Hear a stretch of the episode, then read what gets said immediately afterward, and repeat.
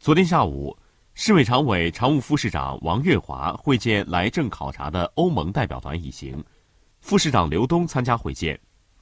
欧盟代表团由西班牙希腊保加利亚德国等国家四个城市的代表组成在郑州期间对航空港区郑东新区经开区进行了实地考察。